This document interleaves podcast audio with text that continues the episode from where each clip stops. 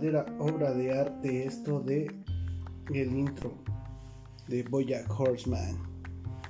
Esto que acabamos de escuchar precisamente es esto. Buenos días, buenas tardes, buenas noches, buenas madrugadas tengan todos ustedes. Sean bienvenidos a otro episodio de este subpodcast, ¿verdad? El día de hoy, mis queridos sabrinas, les traigo mi top 5 de series favoritas, o al menos las que he visto últimamente y son las que más me han gustado. Entonces les voy a dar el top, top, top, top, top, top, top 5 de series. Ok. Bien, vamos a empezar en el punto número 5. En el puesto número 5 tenemos precisamente Boyack Horseman, ¿no? Boyack Horseman, que es un caballo antropomórfico que tiene unos pinches pedos existenciales y unos traumas bien cabrones. Y vamos a ver eh, qué, este, qué nos da aquí la sinopsis de esta serie. Bojack Horseman es una serie de televisión estadounidense de animación para adultos creada por Ralph Bob Wasberg para la plataforma digital Netflix. Trata de la historia de Boyack, un caballo antropomorfo que triunfa en los años 90 con una telecomedia y que actualmente es incapaz de reconducir su vida profesional y personal a través de un marco ambientado en el mundo del espectáculo de Hollywood. Los episodios abordan complejos conflictos personales y tiene un hilo narrativo serializado. Así es, Así es, mis queridos sobrinos. Tiene 6 temporadas, 77 episodios. Y está producido por Ralph Pop Warspen, Shadow Machine y The Tornado Company, ¿no? Y como productores tenemos a, a Aaron Paul, el mismo que sale ahí en, en Breaking Bad, ¿no? Steve A. Cohen y Noel Brick. Y bueno, pues esta fue lanzada en el año 2014, el 22 de agosto. Y la última emisión fue el 31 de enero del 2020. Así es, mis queridos sabrinas. Entonces, este, pues aquí, aquí tenemos esta información. Bien, vamos al argumento. En un mundo donde humanos y animales antropomorfos conviven, el personaje principal de la serie es el caballo Boya Horseman, que es Will Arnett, protagonista de la telecomedia Horsey Around en la década de 1990. Horsing Around, en español lo traducen como retosando, ¿verdad? Después de años de decadencia y una tormentosa vida personal, se propone volver al candelero a través de una autobiografía para la que contratará a una escritora fantasma llamada Diane, ¿no? Boyack también tendrá que lidiar con las exigencias de su exnovia y agente, la gatita princesa Caroline. Su compañero de piso Todd Chávez y su ah, amigo enemigo, el señor Peanut Butter, un perro labrador que es novio de Diane y triunfó con una sitcom muy similar a Horsing Around. La mayor parte de la trama se desarrolla en Hollywood, una parodia de Hollywood, California. Además de estos personajes ficticios, la serie cuenta con cameos de actores y actrices que se interpretan a sí mismos como Margot Martindale, Naomi Watts y Wallace entre otros. Bojack Horseman es una de las primeras series de animación en Estados Unidos con un hilo narrativo serializado, donde los sentimientos de los protagonistas evolucionan conforme avanza la trama. Will Arnett, actor de voz de Bojack, la ha definido de la siguiente forma. La paradoja es que los animales protagonizan una comedia cruda sobre la condición humana y sobre una persona que no sabe avanzar. Parodiamos lo absurdo de este mundo interesado en las bajezas de los famosos. Es lo más dramático que he hecho. Ralph Pop Walsberg y yo salimos de la grabación hechos polvo. Oh, sí, mis queridas chabrinas. La verdad es que está bien hecha esta serie. Tiene muchas escenas dramáticas y muchos cambios de humor. A veces te hace reír, a veces te hace llorar, a veces te hace enojar. Entonces la verdad es que sí está muy completa. Muy completa. Bien, aquí vienen los personajes. Y este, bueno, si gustan les voy a les voy a eh, dar eh, más o menos este de qué de, de, más o menos como de qué personalidad tienen estos personajes, ¿va? Y tenemos al primer protagonista que es Boya Horseman, que está este, interpretado por Will Arnett.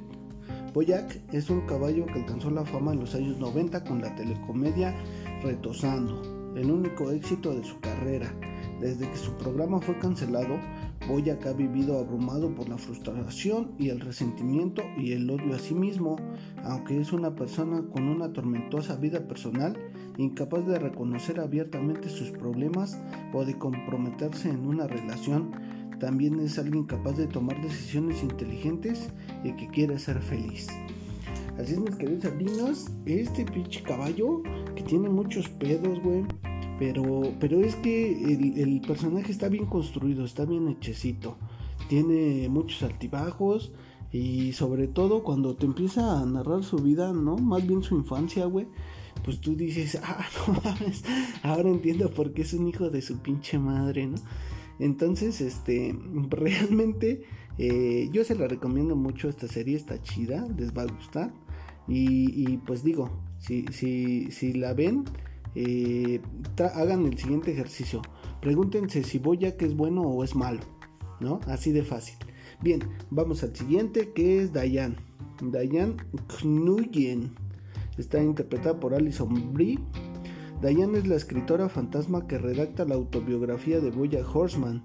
Es una mujer vietnamoamericana de Boston, feminista de tercera ola e intelectual incomprendida que vive con su pareja, el actor y antigua estrella de telecomedia, Mr. Peanut Butter, ¿no? O sea, el, señor crema de cacahuate.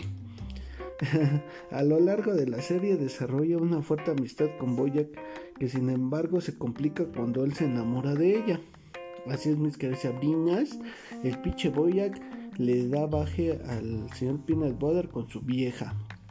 Pero pues pues toda, toda, bueno, no se las spoileo, pero, pero sí la Diane es, es importante dentro de, la, dentro de la trama. Y bien, con el siguiente es el señor Peanut Butter, ¿no? El señor Peanut Butter que está protagonizado por Paul F. Tompkins. Es un labrador retriever, pareja de Diane y a mi enemigo de Boyack su rivalidad comenzó cuando protagonizaba la telecomedia Mr. Peanut's Border House, con un argumento idéntico al de Horsing Around, o sea, se retusando.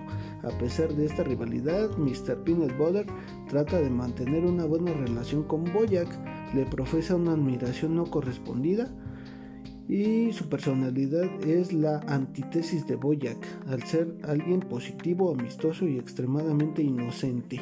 Así es, mis queridos sobrinos, por más que yo intenté odiar al señor Peanut Butter, no pude. Ese güey es este. O sea, te cae bien, te cae bien de principio a fin. No, no, o sea, yo no, yo no pude odiarlo, aunque yo pensaba que, que pues me iba a caer mal porque pues era el enemigo, ¿no? Del Boyack, pero realmente no, no nunca me cayó mal. Y, es chistoso, ¿no? Y también, también el, señor Peanut Butter, pues este, es como que demasiado complaciente. O sea, si, si ustedes tienen la oportunidad de hacer algunas comparaciones, se darán cuenta cómo es cada personaje y cuáles son sus problemas de personalidad.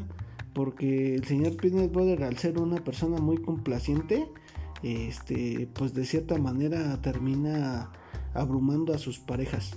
Pero no lo sé, ustedes véanla y ya después me cuentan si es cierto o no. Bien, vamos con la siguiente. Tenemos a la princesa Caroline, ¿no? A la princesa Caroline. Eh, está interpretada por Amy Sedaris. Es una gata persa rosa, agente de Boyack y su exnovia.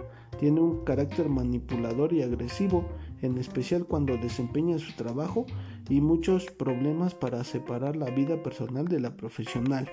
Y también aquí se les olvidó comentar que ella pues tiene un pedo, ¿no? Que no es casada a pesar de que ya está grande y tampoco tiene bebés, entonces está buscando adoptar, pero pues le cuesta mucho trabajo poder realizarlo. Y por lo mismo de que vive todo el tiempo en su trabajo, pues le es complicado tener relaciones interpersonales, ¿no? Y eso sí, la verdad es que ella resuelve todos los pedos del Bojack, a pesar de que ella no tendría por qué hacerlo, prácticamente le resuelve la vida a este cabrón. Eh, la verdad, un personaje muy completo también, muy interesante. Y bueno, es, también, parte del, del mundo Boyac, ¿no? Y vamos por el último personaje que es Todd Chávez, interpretado por Aaron Paul. Eh, joven de 24 años sin trabajo ni propósitos en la vida, que se instaló en la casa de Boyack después de una fiesta. Al no ser capaz de conseguir que se marchara, Todd vive gratis en el sofá de la sala desde hace 5 años.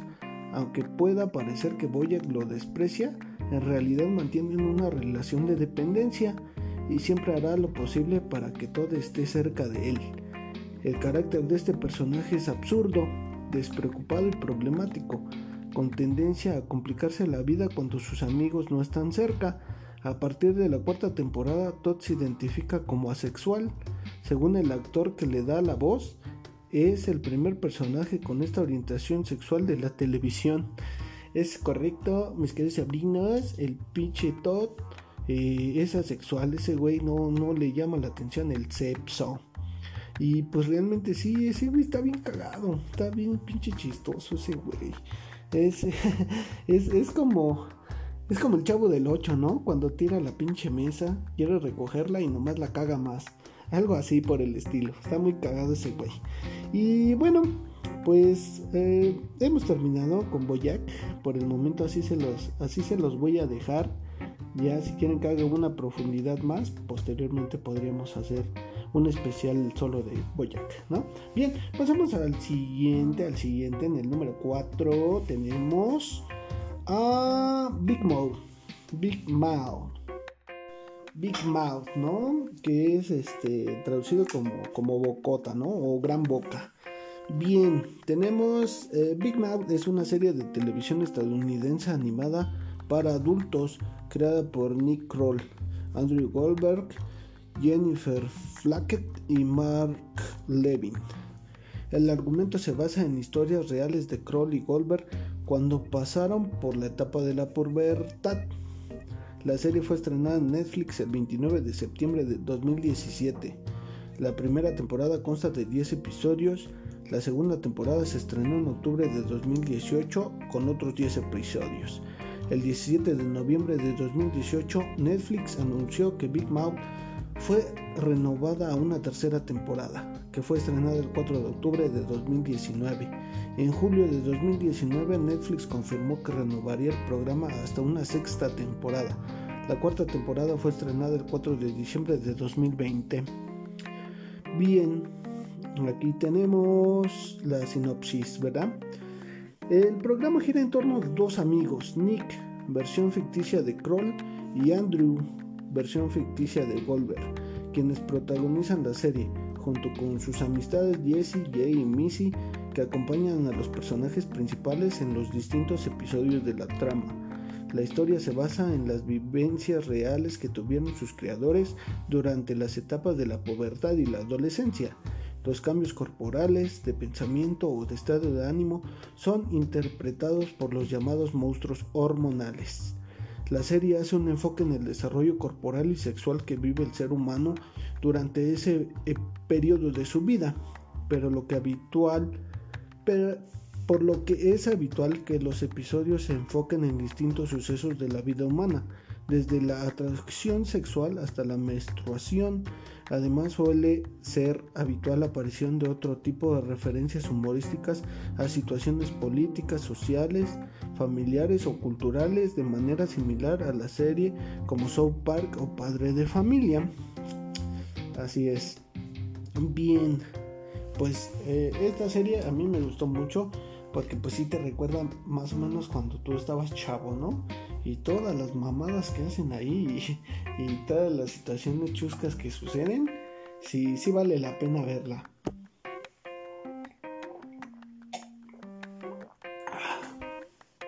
Ay, perdón, me acabo de echar un, un chinguere.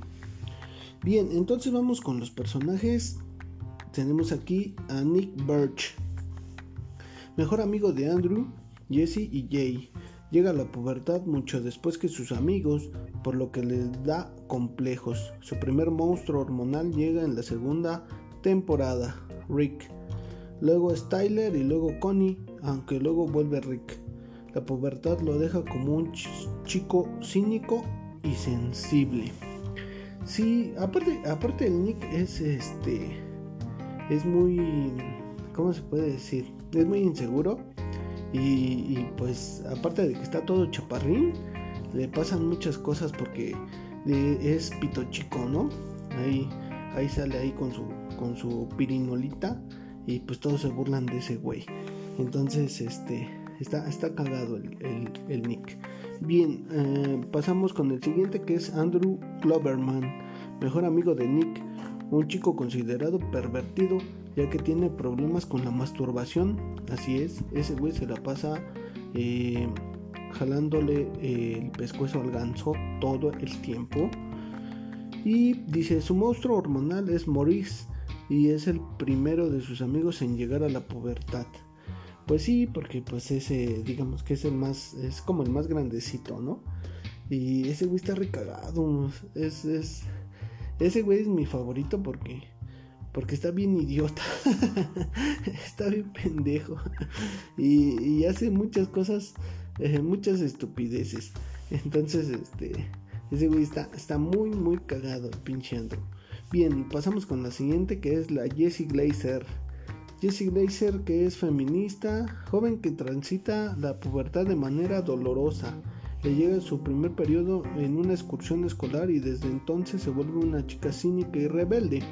Aunque atraviesa una fuerte depresión, su monstruo hormonal es Connie, también es la primera en enamorarse en la quinta temporada. Así es, mis queridas Sabrinas, la Jessie que tiene eh, pedos en su casa porque sus papás se separan y entonces su mamá, este, bueno, y deja a su papá por una mujer, ¿no? Entonces su mamá se convierte en lesbiana y entonces esta ya no sabe qué pedo y bueno, se enamora, pero se enamora de una muchachita. O sea que está ahí todo patas para arriba con la pobre Jessie. Bien, pasamos con el siguiente que es Jay Bilzerian, ¿no?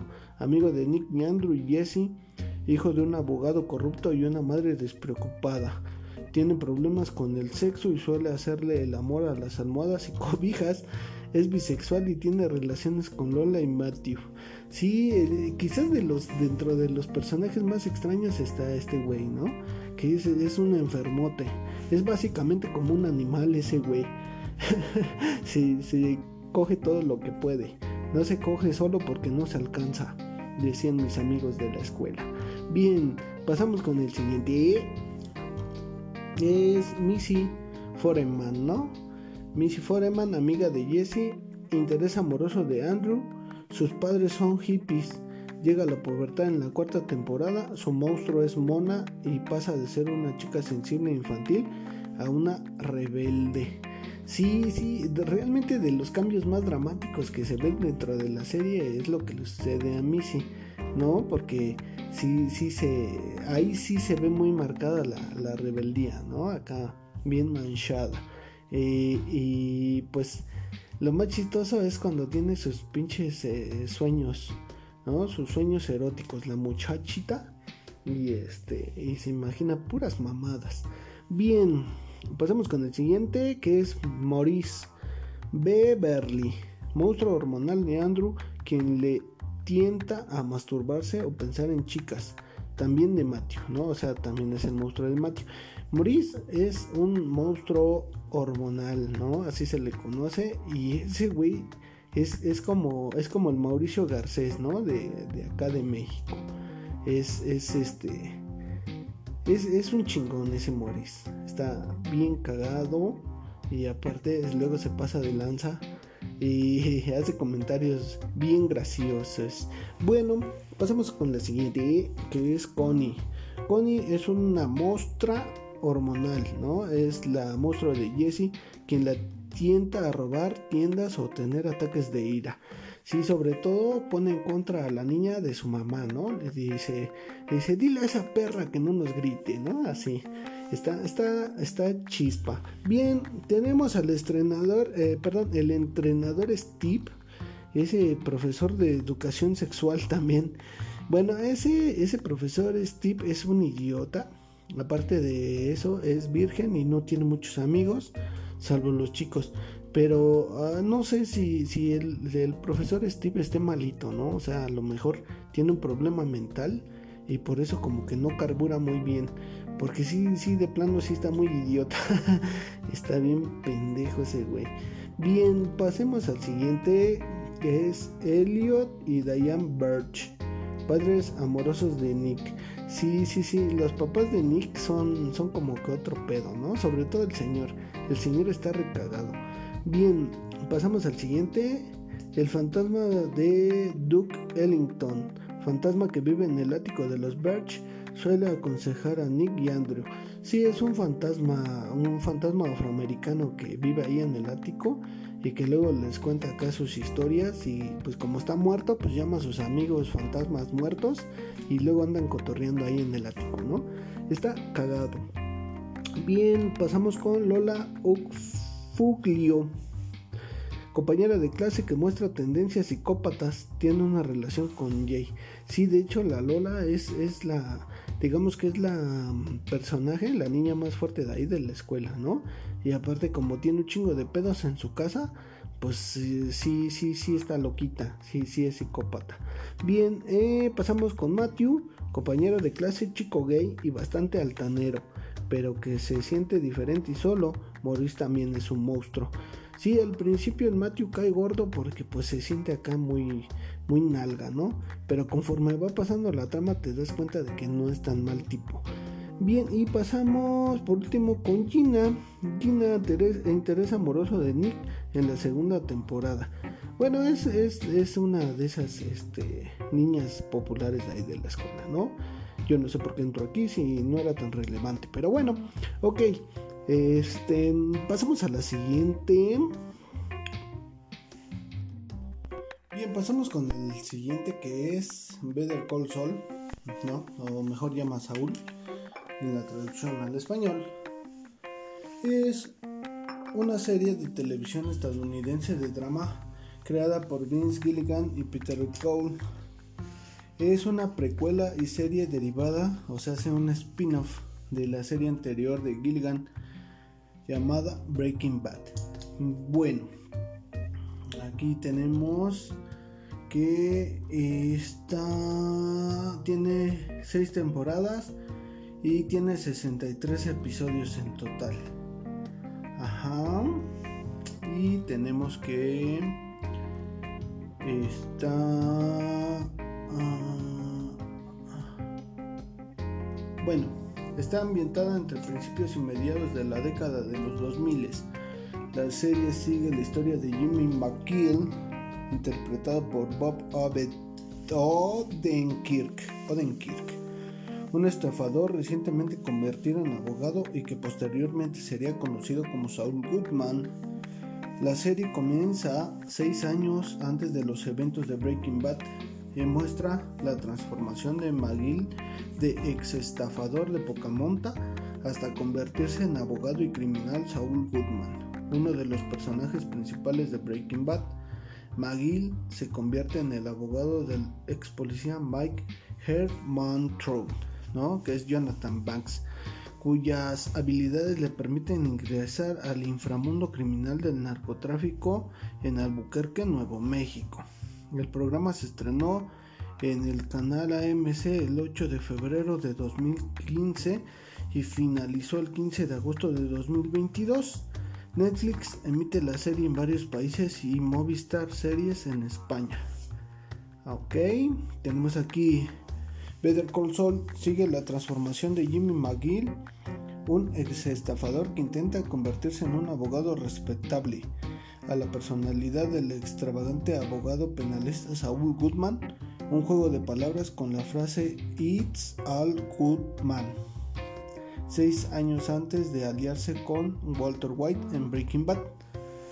Inspirado en su hermano mayor Chuck Michael McKean, Jimmy McGill trabaja inicialmente como un paupérrimo abogado instalado en la trastienda de un salón de belleza que utiliza como hogar y oficina.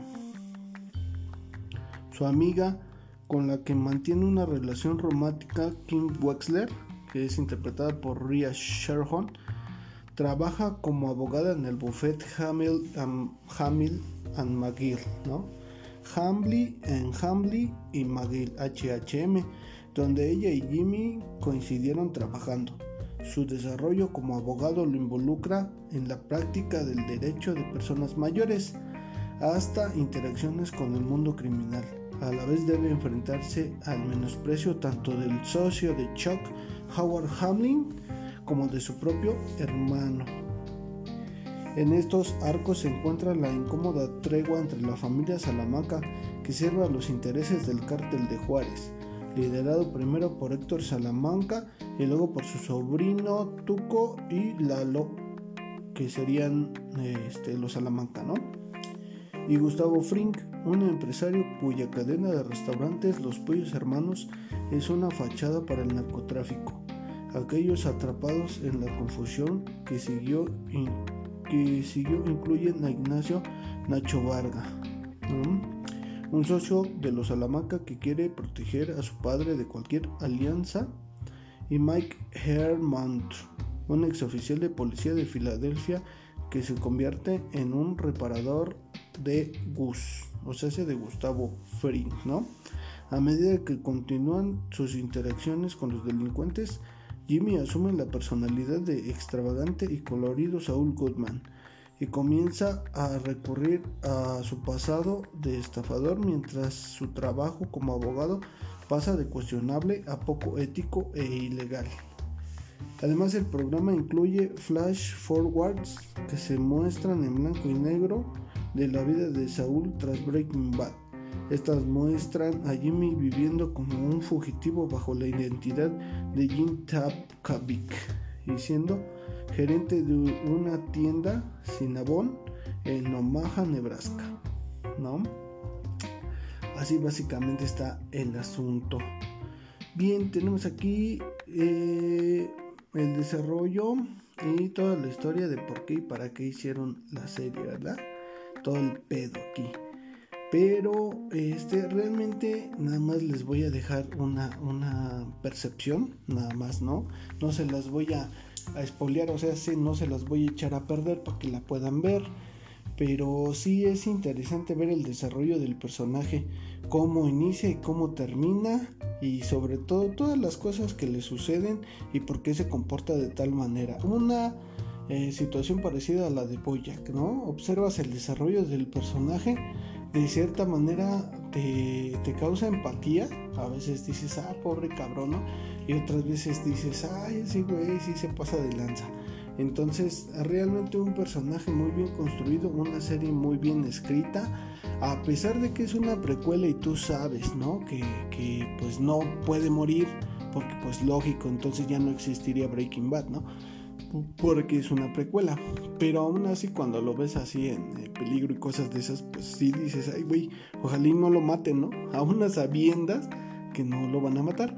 Entonces, son, son, son series muy bien hechas, muy, muy bien elaboradas. Entonces yo se las recomiendo bastante y creo que sí se van a divertir un rato con, con esta serie. Entonces pasamos a la siguiente. Y tenemos a Breaking Bad. Breaking Bad es una serie de televisión dramática estadounidense creada y producida por Vince Gilligan. Narra la historia de Walter White, Walter White que es Brian Carson, ¿no? El papá de Malcolm. Un profesor de química con problemas económicos a quien le diagnostican un cáncer de pulmón inoperable. para pagar su tratamiento y asegurar el futuro económico de su familia, comienza a cocinar y vender metanfetamina junto con Jesse Pigman, un antiguo alumno suyo.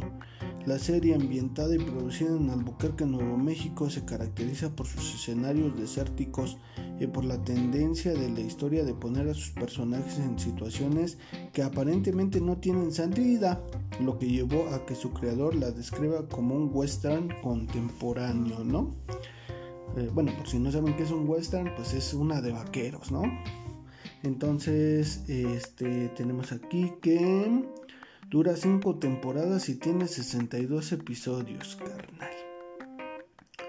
Y eh, qué más, qué más. ¿Qué más, qué más? Tenemos por aquí. La serie se estrenó el 20 de enero de 2008 y es una producción de Sony Pictures Television. En Estados Unidos y Canadá se emitió por la cadena AMC. La temporada final se dividió en dos partes de 8 episodios cada una y se emitió en el transcurso de dos años.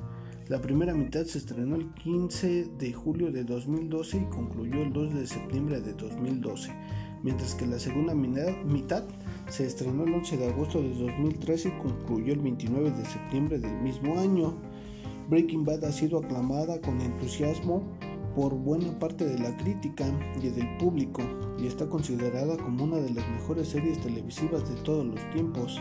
En 2013, Breaking Bad fue uno de los programas de televisión por cable más vistos de los Estados Unidos. La audiencia de la segunda mitad de la quinta temporada duplicó a la de la primera.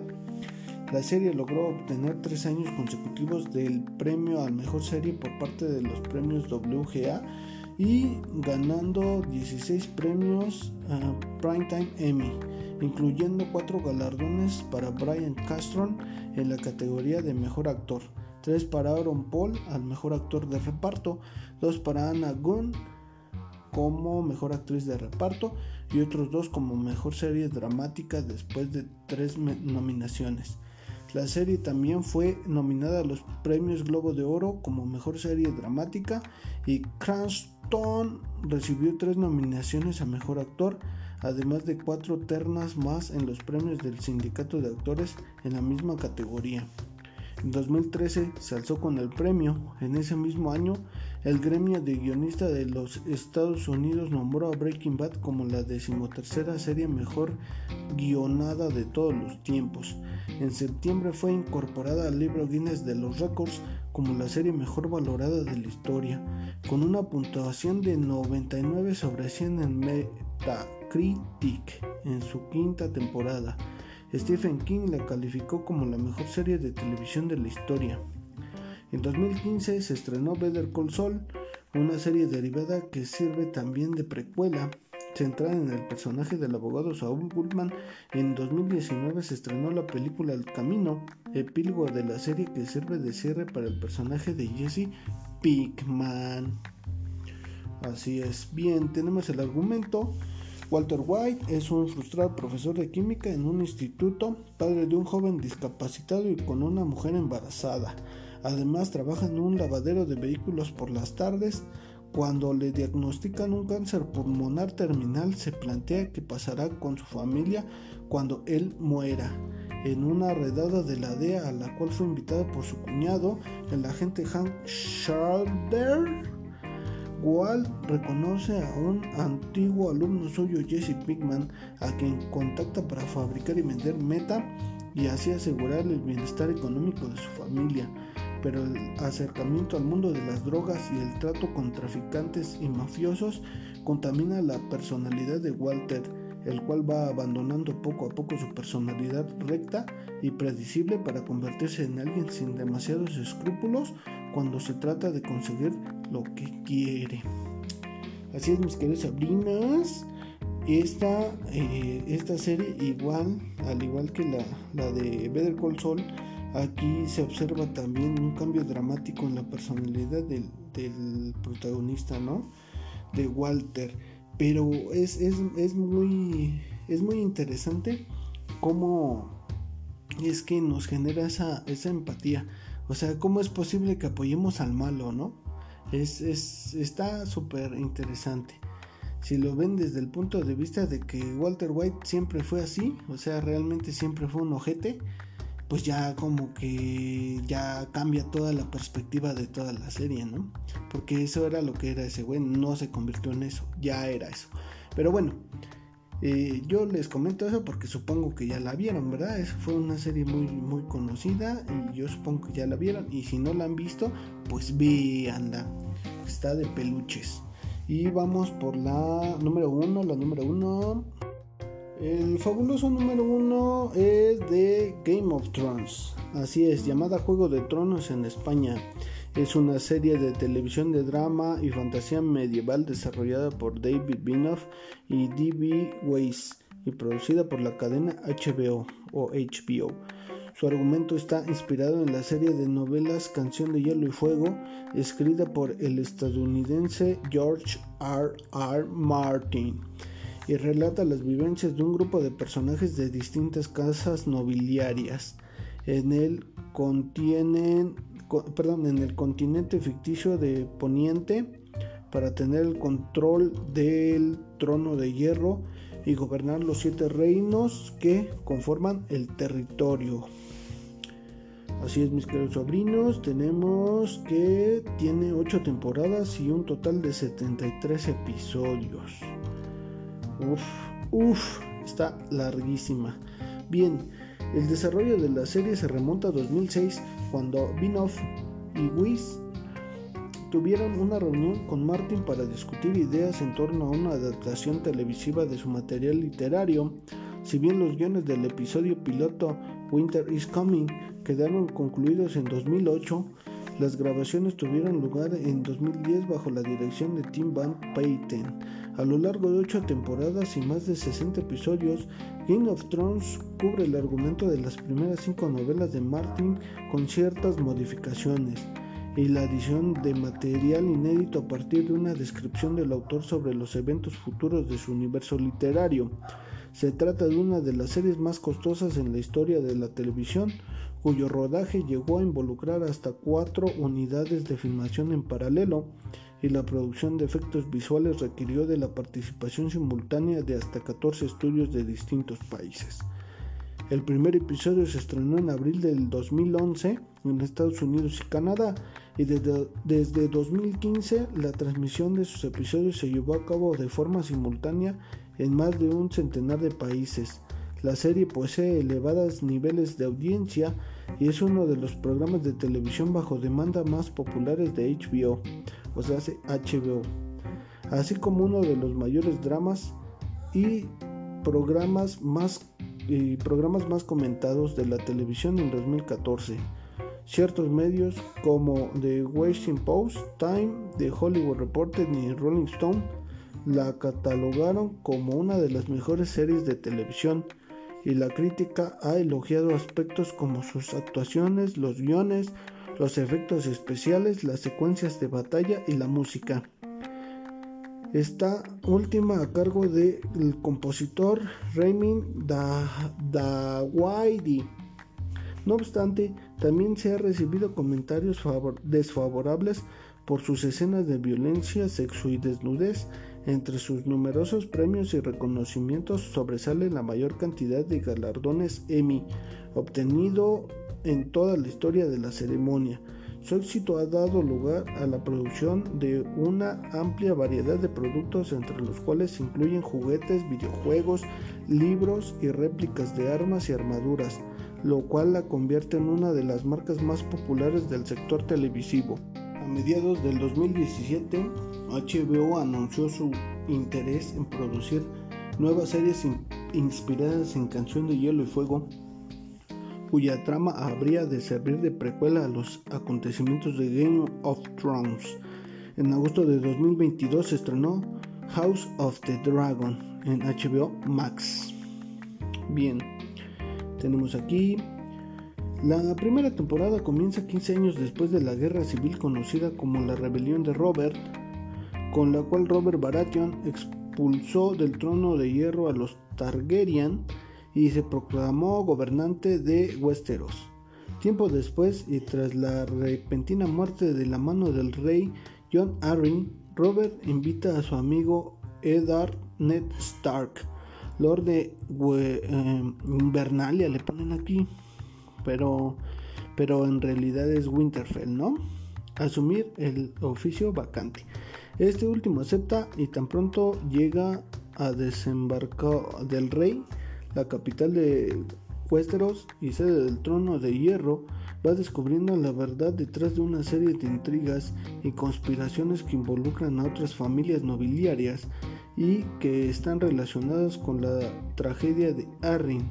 Sin embargo, cuando Robert muere, también repentinamente los Lannister le reclaman el poder y ejecutan a Stark para evitar la difusión de sus investigaciones. Estos acontecimientos desatan una guerra entre los reinos de Westeros que se extienden hasta el final de la serie, y la cual eventualmente se suma Daenerys, la única superviviente de la casa Targaryen que en el exilio reúne un vasto ejército y cría a tres dragones para reclamar el poder despojado a su familia tiempo atrás. Simultáneamente, más allá de los territorios de Westeros, limitados por un muro de hielo que es vigilado por la Guardia de la Noche, o sea, la Guardia Nocturna, otra amenaza se cierne sobre los siete reinos ante la llegada de criaturas sobrenaturales conocida como los caminantes blancos y guiadas por el denominado Rey de la Noche. Así es, mis queridos sobrinos, en esta serie pues hay, hay varias como, su, como subtramas, ¿no? Como historias engarrazadas. Ahora sí que puedes, eh, te puede interesar la historia de una casa o de otra casa y todos sus integrantes y luego los caminantes blancos, ¿no? Y así muchos, muchos, muchos detalles que realmente hacen a la serie una serie muy bien desarrollada, muy bien hecha y este pues tal vez a mí lo que no me gustó mucho fue el final pero todo lo más estuvo chingón, ¿no? Estuvo de pelos. Entonces, de igual manera, si no la han visto, pues la pueden ver. Y ya si quieren, después avientan la de la Casa del Dragón, ¿no? La de House of Dragon. Que pues quién sabe cómo vaya. Yo he escuchado muy malas, este... ¿Cómo se llama? Muy malas referencias de esta nueva serie. Pero sinceramente no lo sé porque yo no la he visto. Entonces... Eh, ahí está el top 5, top 5 de las mejores series de El Tío Bear que te trajo para que las puedas ver y disfrutar cuando tengas tiempo y te estés rascando las pelotas, ¿no? Entonces ahí te sientes en tu silloncito, vas por unas papas y una caguama y te pones a ver tu serie carnal. Entonces, este, ahí está, ahí están las, las eh, series y este nos vemos en la siguiente emisión, en la siguiente emisión de este podcast. Esperemos que les guste, eh, les haya gustado este episodio. Y este en la siguiente eh, vemos a ver qué, a ver de qué se trata, a ver con qué chingadera los sorprendo. ¿Sale vale? Cuídense mucho, mis queridos sabrines. Nos vemos la siguiente en el siguiente podcast.